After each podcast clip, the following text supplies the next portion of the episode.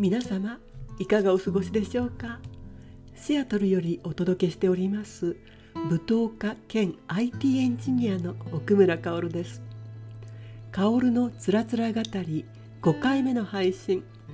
本日は私が舞踏を始めたきっかけをテーマにお届けいたします。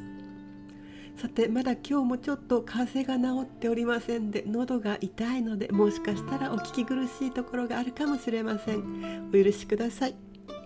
昨日まではシアトル舞踏フェスティバルを話題に話してまいりましたが本日からは通常モードとなります。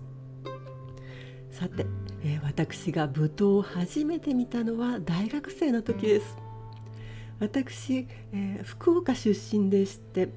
東京の大学に入った時に、まあ、寮に入っていたんですね。で1年か2年の時だったと思います。寮の先輩がチケットを売っておりました。まあ後輩のこちらとしてはねもう訳も分からずそのチケットを買ったわけです。で行ってみたらそれが舞踏だったんですねまあ当時アングラ劇団とかありましたけれどもそれみたいにあの小さな小屋に人をいっぱい詰め込みましてで白塗りだったりあの金粉だったりしましたねであの先輩も舞台に登場しておりましてまあね、アクシデントでお胸プロリなんていうのもねあったりして、まあ、非常にインパクトのある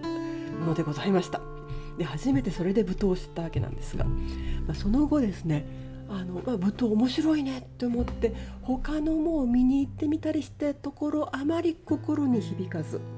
というわけで当時は大学での演劇をやってた集団の方が面白かったのでですね、えー、しばらくはその演劇のスタッフステージマネージャーとして、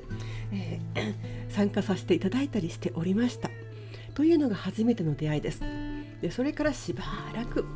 まあ、10年近く経った頃に、えー、大野和夫さんはい、舞踏はの創始者と言われる方がお二方おられましてその一人が大野和夫様。この方は80歳を超えた頃から本当に素晴らしいものが開花して90歳の頃もう最高だった。ってっていうね舞踏家さんなんですね。でその方の講演を直に見ることができたりしてまた舞踏ってすごいなというふうに感じ出したわけですね。えっとしました折に、うんまあ、ちょうど、えー、アスベストス管というのがございます。これもまた舞踏の創始者のうちのもう一方土方辰巳さんという方。まあ、その方ねすでにお亡くなりになってたんですが土方が活動していたところでみんなで練習してそこで、えー、講演をしていたのがアスベスト館。で奥様の本藤さんが、えー、そのアスベスト館をね運営してあったんですね当時。でそこ主催でワークショップをやる。初心者でも OK っていうのをなぜか目にしたんですね。それでえじゃあちょっとやってみたいなと思って訪れたわけなんですそれまでは舞踏をやるとか言いますとねそれこそ全てを投げ打ってまあそれこそ仕事も辞めてもう家族も捨ててその道に行くみたいな雰囲気がございましたのでさすがにねそこまではできないなっていうのもあったわけなんですよね。で初めてのワークショップアスベスト観音に参加させていただきました。もういろいろな先生方元富士様ほか大野和夫さん大野義人さんその他の先生方からいろんなことを、まあ、舞踏のね心っていうのを教えていただきましてでさらにはその最後に、えー、ワークショップ終了公演っていうのをねあやったんですねみんなで。それも誰かが振り付けしたものを踊るわけではなくてそれぞれの、ま小さなグループですね。1人2人3人くらいでグループを組んでそれぞれ自分たちで作るっていうな公演だったわけですよ。でまあ、ね、必死になってやりましてでやったっていうその公演の後ねえー、アスベスト館の外に出て見に来てくださった方々とお話をする機会があってであその時に外国おそらくアメリカから来て、うん、おられた2人の女性の方々があの、うん、感想を言ってくださったんですね。で彼ら曰くああいや私はあの日本に来て、まあ、舞踏っていうのにすごく興味もあっていろいろ見たんだけれども舞踏っていうのは今一つ分からなかった。でもあなたの今日のを見て私は舞踏が分かった。で何か話したいと思った。それをシェアしたいと思ったんだけれどもあなたに英語が通じるかどうかも分かんないしでも話してみて英語でこの自分が思ったことを伝えられて本当に嬉しかったってね、まあ、そんなこと言ってくださったわけですよ。こっちとしてはもういや私始めたばっかりなんです。まあね、そんな偉い方がいっぱいおられるところでとてもとてもっていう気持ちもありましたけれどもやはりあーなんか舞踏の中で私ができることがあるんじゃないかなってね思わせていただきましたね。本当に感謝しております。はい。本日は、えー、私が舞踏を始めたきっかけについて話させていただきました。皆様いかがでしたでしょうか？舞踏にね馴染みのない方が多いと思います。日本発祥ですけれども海外での方が知名度が高いというこの舞踏ちょっぴりでも好奇心を抱いていただけましたら検索でもしてみてくださいね。不思議な世界が広がっていると思います。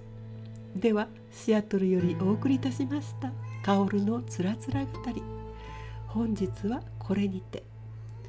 ちょっとうちの猫の声なんかが入ったりしておりますけれどもどうぞご容赦ください。よろしければまた聞きに来てくださいね。Goodbye.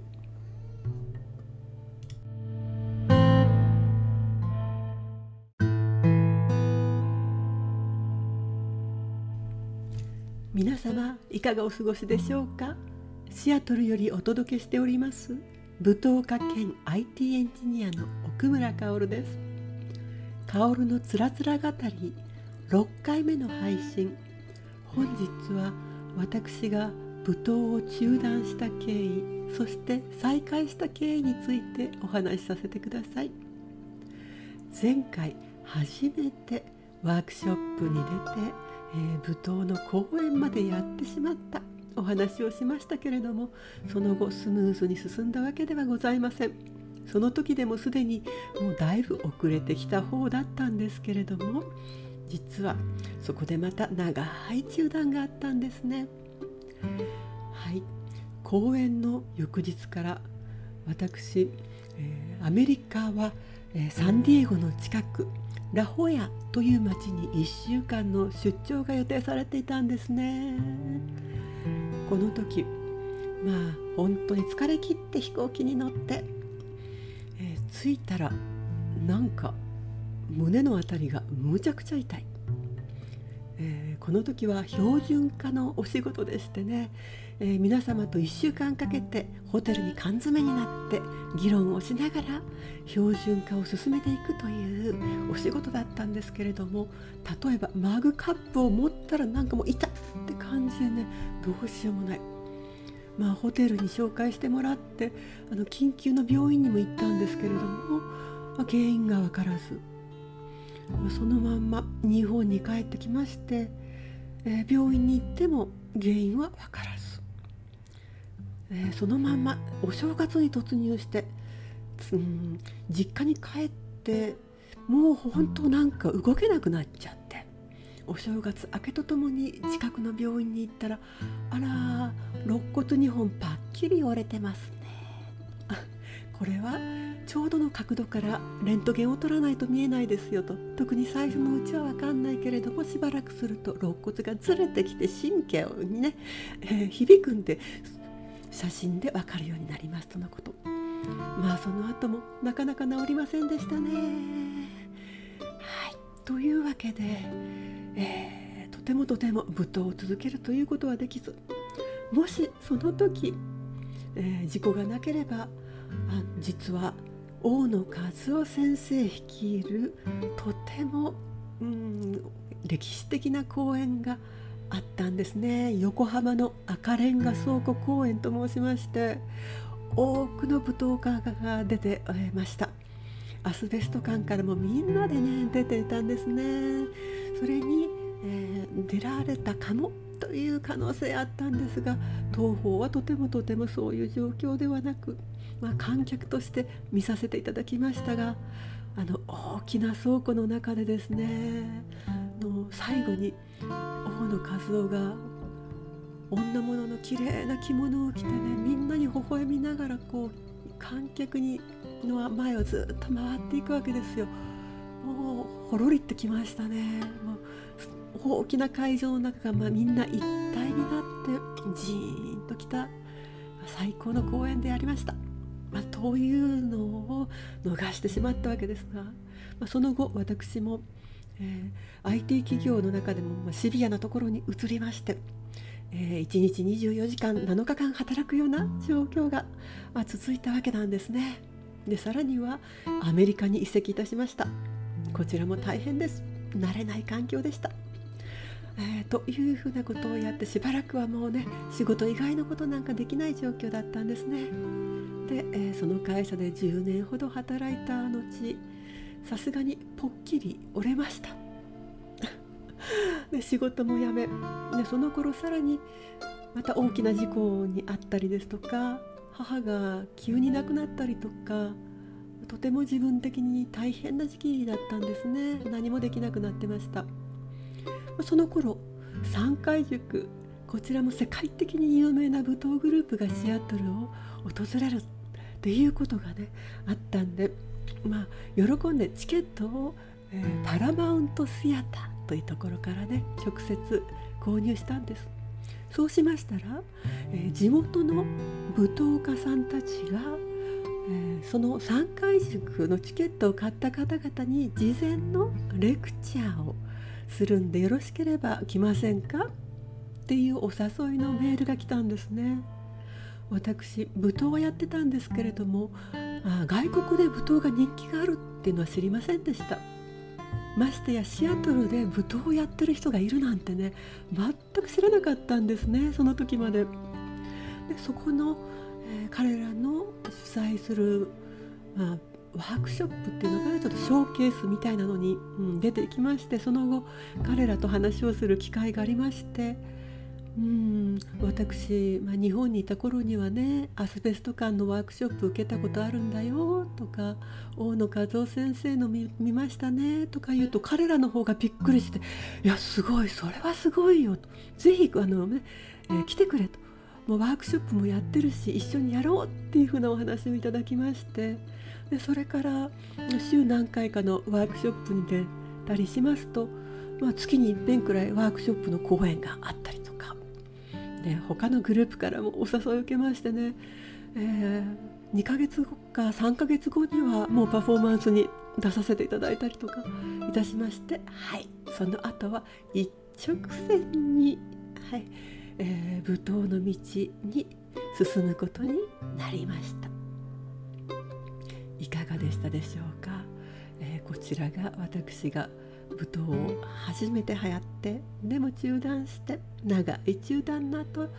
ふっとした縁からまた舞踏に舞い戻ってきたというお話でした。舞踏については馴染みのない方も多いかと思います。日本発祥ですけれども海外での方が知名度が高いというこの舞踏ちょっぴりでも好奇心を抱いていただけましたら下の方に私のインスタグラムのリンクを貼っておきます。写真でも見てみてください。不思議な世界がそこには広がっていると思います。ではシアトルよりお送りいたしました「薫のつらつら語り」本日はこれにて。また聞きに来てくださいね。グッバイ